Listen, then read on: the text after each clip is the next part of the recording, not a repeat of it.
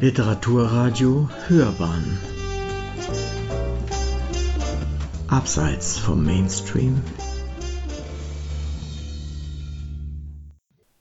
Tote, Vermisste und Germanistik. Soeben ausgelesen. Roberto Bolaño, 2666, aus dem Jahr 2004. Vorabfazit: 2 von 5 Sternen.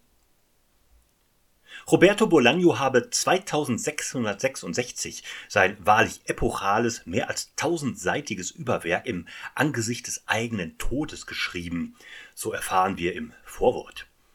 Also habe er jede einzelne ihm verbleibende Minute noch zum Schreiben nutzen wollen, bevor er 2003 mit gerade einmal 50 Jahren an einer Leberzirrhose verstarb, zuvor vergeblich auf eine Organspende gewartet hatte.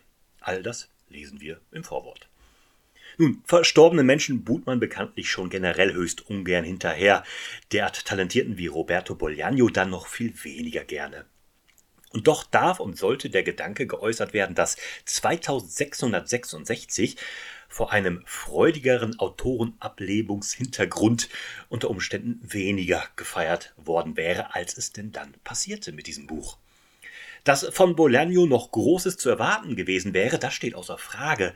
Allein der erste Teil dieses Buches, betitelt als Der Teil der Kritiker, seiner in fünf Teile aufgegliederten Mammuterzählung ist auf sämtlichen literarischen Ebenen ein derartiger Hochgenuss, dass, ja, dass man sich fragt, warum er diese Erzählebene verlassen, vier weitere Ebenen finden und das Ganze ein wenig notdürftig mit einer vermeintlichen Gesamtklammer versehen musste, die alle diese Teile irgendwie zusammenhält, allen irgendwie einen Zusammenhang geben soll. Diese Frage bleibt Frage, die ihr zugrunde liegende fade Vermutung nichts als fade Vermutung. Doch der von Bolaño persönlich geäußerte Wunsch, dass 2666 eines Tages als fünf einzelne Bücher erscheinen möge und eben nicht als der Wuchtbrocken, der es nun ist, der ist nachvollziehbar. Seine Realisierung hätte dem Werk sehr gut getan.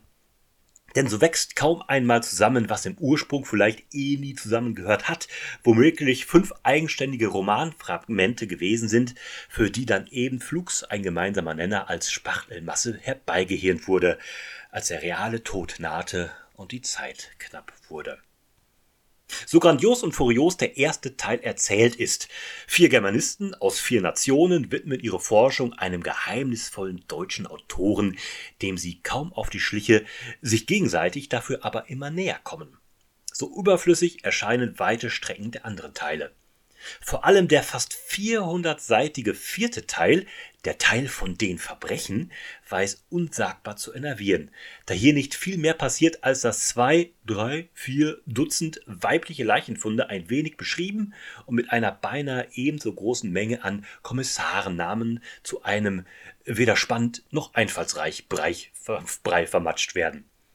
Wer derartig enervieren und unnötig Leiche an Leiche reiht, sollte auf 1100 Seiten noch eine feine Message in petto haben und sei es auch nur Frauenrechte im Generellen, wozu der Roman punktuell durchaus Gelegenheit gibt.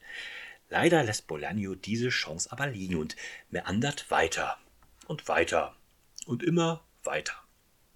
Fünf einzelne Bücher, doch das hätte den einzelnen Erzählungen weniger dem Zwang unterworfen, in Summe so richtig Sinn zu ergeben. Aber vielleicht, nein, offenbar hat genau dafür dann eben doch die Zeit gefehlt. Ein Jammer? Der menschliche und literarische Verlust, ja, gewiss. Was 2666 als Werk betrifft, wäre etwas mehr Mut von Seiten des Verlages aber ausreichend gewesen. Es benennen als das, was es ist. End- und Resteverwertung sowie Reputationssicherung eines Hochtalentierten. Das, mehr aber auch nicht, ist 2666. Tja, immerhin das hat geklappt.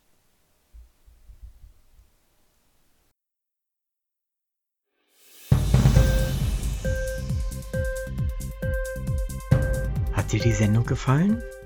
Literatur pur, ja, das sind wir. Natürlich auch als Podcast. Hier kannst du unsere Podcasts hören. Anchor, Spotify, Apple Podcasts, iTunes, Google Podcasts, radio.de und viele andere mehr.